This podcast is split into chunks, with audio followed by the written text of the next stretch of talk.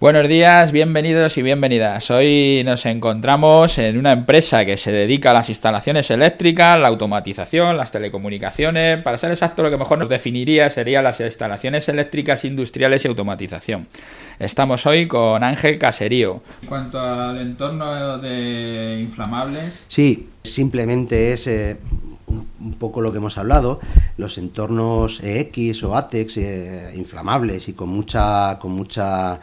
eh, problemático en cuanto a incendios, en cuanto a explosiones, pues también han mejorado. Los LED tenemos que tener en cuenta que todos funcionan con eh, corriente continua, con lo cual em,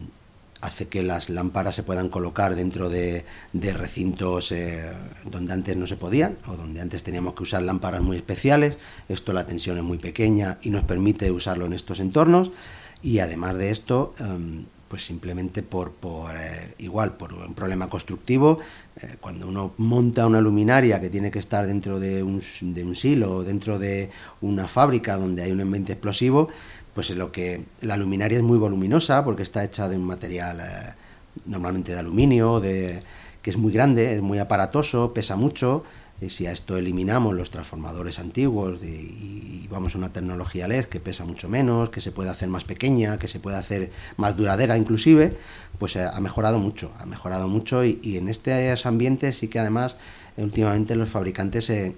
han desestimado prácticamente por completo la tecnología antigua en cuanto a tubos fluorescentes, en cuanto a lámparas de descarga o lámparas eh, con otras tecnologías antiguas y se han centrado en el LED porque mm, simplemente por, por tecnología es fácil. Más pequeño, menos peso y mayor durabilidad, con lo cual bastante importante este mercado. Y en el tema de los entornos inflamables, que me parece interesante lo que estás diciendo también, es claro, ahora ya al no haber ahí una chispa, un algo que pudiera llegar a incendiarlo, ahí casi sería obligatorio, ¿no? Todo el que no haya hecho ya algún tipo de renovación o, o de recambio de, de, su iluminaria, de su, de su forma de, iluminar, de tener esos entornos iluminados, ahí se lo tendrían que pensar, porque eso desde luego es el momento de, hacer el cambio, porque es una tecnología, como dice, muchísimo más segura, que no, que no va a dar problema. Enlazando un poco con esto que estamos diciendo de aquellos que en ese entorno inflamable están manteniendo una instalación antigua, porque nunca han hecho una renovación, nunca han hecho un, un cambio, vosotros, eso se os solicita que vayáis a los sitios a, a ver si hay que hacer cambios o, o, habéis hecho algún tipo de mantenimiento, me voy a pasar una vez cada cinco años o cada diez años o algo así. ¿Eso existe? ¿Eso se está haciendo? Bueno, esto, por, lo especial de estos sitios, que sean inflamables, que sean ambientes eh, peligrosos, normalmente son grandes instalaciones, eh, fábricas, em, refinerías, sitios un poco gasolineras, sitios un poco con este ambiente especial. Si es verdad que en todos estos sitios suele existir un departamento técnico, un departamento de ingeniería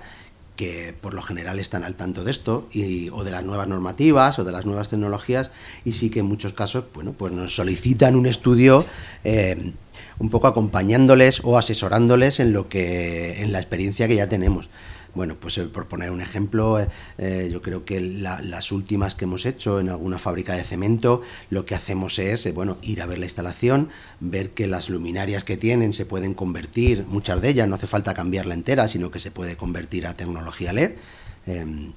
si es así, intentamos siempre usar el, pues la carcasa, por así decirlo, que ya tienen, que es la parte cara de esto. dentro meteríamos la lámpara LED necesaria y siempre conservando la, vida y conservando la garantía de esa, de esa luminaria, porque lo único que haríamos es realmente reformar el interior de ella. Eh, eh, intentamos ayudar en este caso a las ingenierías o a los departamentos técnicos pues eh, con distintas soluciones, soluciones tipo, pues bueno, en algunos casos lo que hacemos es desmontar los equipos, traerlos a nuestras instalaciones, desmontar la parte interior vieja y acoplar o montar pues eh, o bien perfiles tiras LED, eh, tubos LED, eh, lámparas, dependiendo del modelo y de lo que el cliente también quiere volver a iluminar. Con esto también, en algunos casos, conseguimos inclusive hacer que esta lámpara no solo esté ahí con una tecnología LED, sino que aumentamos la capacidad de iluminar que tiene ella, porque aumentamos la potencia en vatios, perdón, en lúmenes. Eh, y, tratar de mejorarla, tratar de mejorarla y en este caso si se puede conservar lo que es la carcasa existente, porque es la parte cara y la parte costosa de todas estas instalaciones. pero bueno, si no se pudiese, por, bueno, porque fuesen muy eh, viejas o porque estuviesen deterioradas, pues intentamos dar las soluciones eh, bueno, pues a un nuevo equipo, con nuevo formato, con nuevas características, pero siempre a tecnología, pues en este caso LED, para facilitar, sobre todo, lo que tratamos en estas instalaciones es que se tarde mucho tiempo en volver a tocarlas, que no haya que reparar todos los años, que no haya que andar cambiando una bombilla interior porque suelen estar en sitios complicados, sitios donde de difícil acceso, o con suciedades, o con eh, peligros de chispa y de explosión. Cuanto menos se toque y menos se entre, pues mejor. Esto es un poco la solución. Habla siempre para estos entornos inflamables, supongo que habrá otros entornos también, no solo inflamables, sino yo sé, de, productos químicos que tengan también hueso de difícil acceso, claro, hablas para los grandes, estamos hablando de si hay algún tipo de de, no sé, como de mantenimiento, de ir a volver a verlo y tal, y tú dices, bueno, ahí hay un equipo de ingeniería que normalmente o un equipo técnico que te va a llamar para, para que lo hagas, pero cuando alguien tiene una empresa pequeña que esté haciendo, me da igual, yo tengo un cliente, por ejemplo, que hace caucho o que hace, no sé, hay gente que tiene, como dices, hay silos que tienen que arrancarlos, los motores, no sé qué, y que dentro, no sé, toda esta gente son empresas muy pequeñas, te hablo de tres o cuatro personas, y que normalmente no hay ningún departamento técnico ni nada de este caso.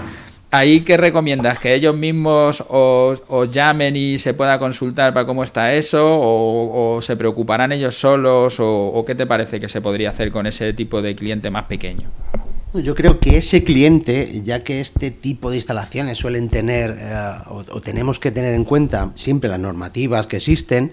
yo creo que este cliente debería de llamarnos y poder hablar con ellos, poder ir a la instalación, verlos y sobre todo asesorarles, porque dependiendo de lo que tengan en ese silo, del material que hay adentro, si son vapores, si, es polvo, si es un ambiente, eh, vaya, más o menos explosivo dentro de las categorías que existen, pues yo creo que el cliente ahí debería de llamarnos, poder concertar una visita verlo con ellos y ver el, eh, bueno, pues la problemática que tengan. Posiblemente muchos de estos clientes ni siquiera tan pequeños, ni siquiera sepan si están cumpliendo la norma, si no la están cumpliendo, si necesitan actualizarse o no necesitan actualizarse. En eso podemos echar una mano, podemos asesorarles y, y actualizar esa instalación si fuese necesaria, claro.